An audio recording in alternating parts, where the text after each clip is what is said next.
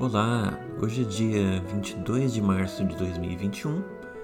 Eu não sei que dia é aí no futuro, mas seja bem-vindo. Eu sou Bruno de Oliveira e essa é a Letra que Falta, um podcast sobre o mundo das letras.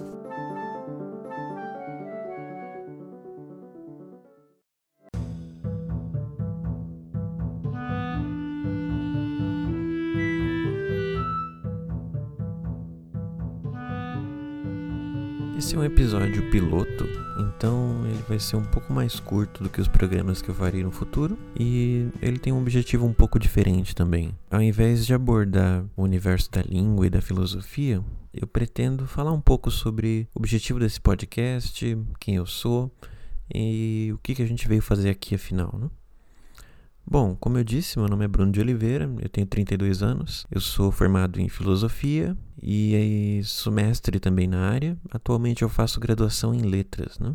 Durante meu tempo na filosofia, estudei bastante metafísica, um pouco de lógica e mais áreas ligadas a, ao tema do conhecimento, né? Depois da graduação, eu fiz mestrado na área, uh, especificamente sobre metafísica, teoria do conhecimento, e depois eu fiz um percurso um pouco errático, assim. Quer dizer, eu fiz várias coisas, algumas eu não concluí, fiz alguns cursos, não fiquei tão satisfeito, larguei uma outra pós e passei um tempo tentando me encontrar profissionalmente. Né?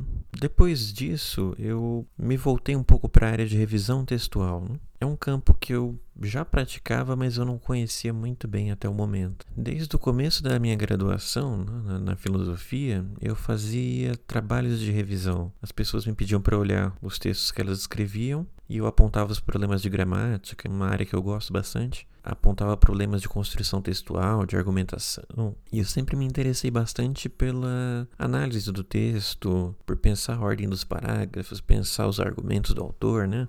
A filosofia tem bastante preocupação com isso, mas na época que eu fazia esse tipo de coisa, eu não pensava isso como um trabalho. Né?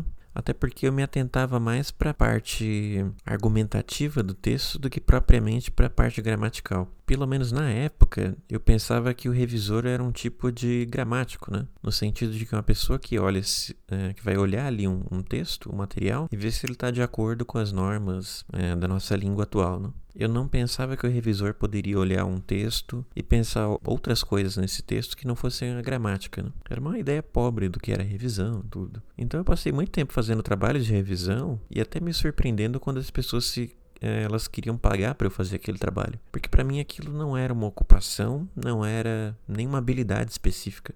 Eu achava que era uma coisa que qualquer um podia fazer. Eu demorei muito tempo para perceber que aquilo era uma habilidade, que as pessoas não conseguiam fazer aquilo que eu fazia. Era realmente uma coisa uh, conquistada por esforço, conquistada por estudo, etc. Né? E foi aí que eu comecei a prestar mais atenção na área da revisão e perceber que eu gosto muito de trabalhar com texto, com argumentação, etc. Né? Quando eu me voltei para o mercado de trabalho, no entanto, eu não tinha formas de comprovar que eu tinha experiência revisando texto, né, que a, a minha graduação em filosofia, na verdade, ela contribuía para o meu trabalho. Né? Eu sempre esbarrava na exigência do curso de letras, ou jornalismo, comunicação, etc. Então foi aí que eu comecei a pensar em fazer letras, em parte pelo diploma, né, mas também para conhecer as noções básicas de uma área que eu só conheço de forma autodidata, amadora. Né? Então eu estou entrando nesse mundo novo, eu me considero um revisor em formação né? e estou tentando tomar posse dos conceitos desse universo das letras, né? tentando fazer eles fazerem sentido para mim e para o meu trabalho.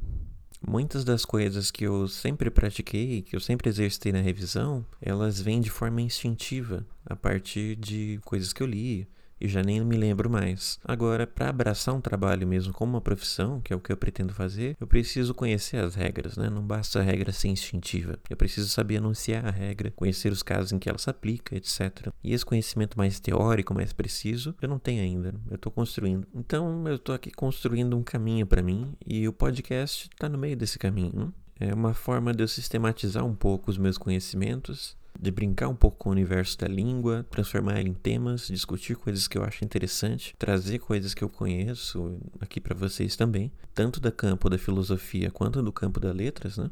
E abordar temas que eu considero muito interessantes e pertinentes, independentemente de quem você seja.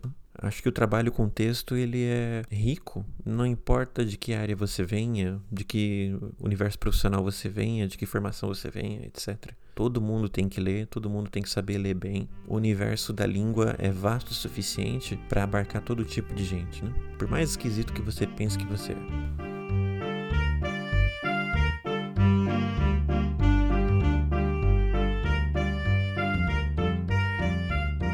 A publicação desse programa vai ser por temporada. Né?